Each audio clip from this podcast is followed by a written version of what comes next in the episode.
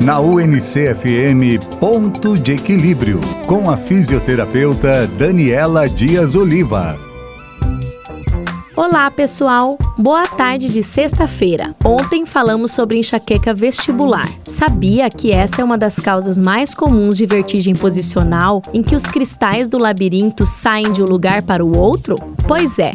Então ocorre mais ou menos assim: a pessoa pode ter vertigem associada a uma pequena dorzinha de cabeça, e esta vertigem pode ser tão chata que te leve a ficar de cama. A vizinha pode vir te diagnosticar como tendo uma crise de labirintite e sair te medicando. Cuidado com esse negócio de tomar remédio da vizinha, da tia, da cunhada, pois nem sempre é o que parece ser. Tô aqui no ponto de equilíbrio todas as tardes na UNCFM para conversarmos sobre a famosa labirintite e tudo que não é labirintite. Se ficou com alguma dúvida, pode passar um WhatsApp no 999890647, que depois eu respondo aqui na UNCFM. Desejo a todos um ótimo final de semana e até segunda.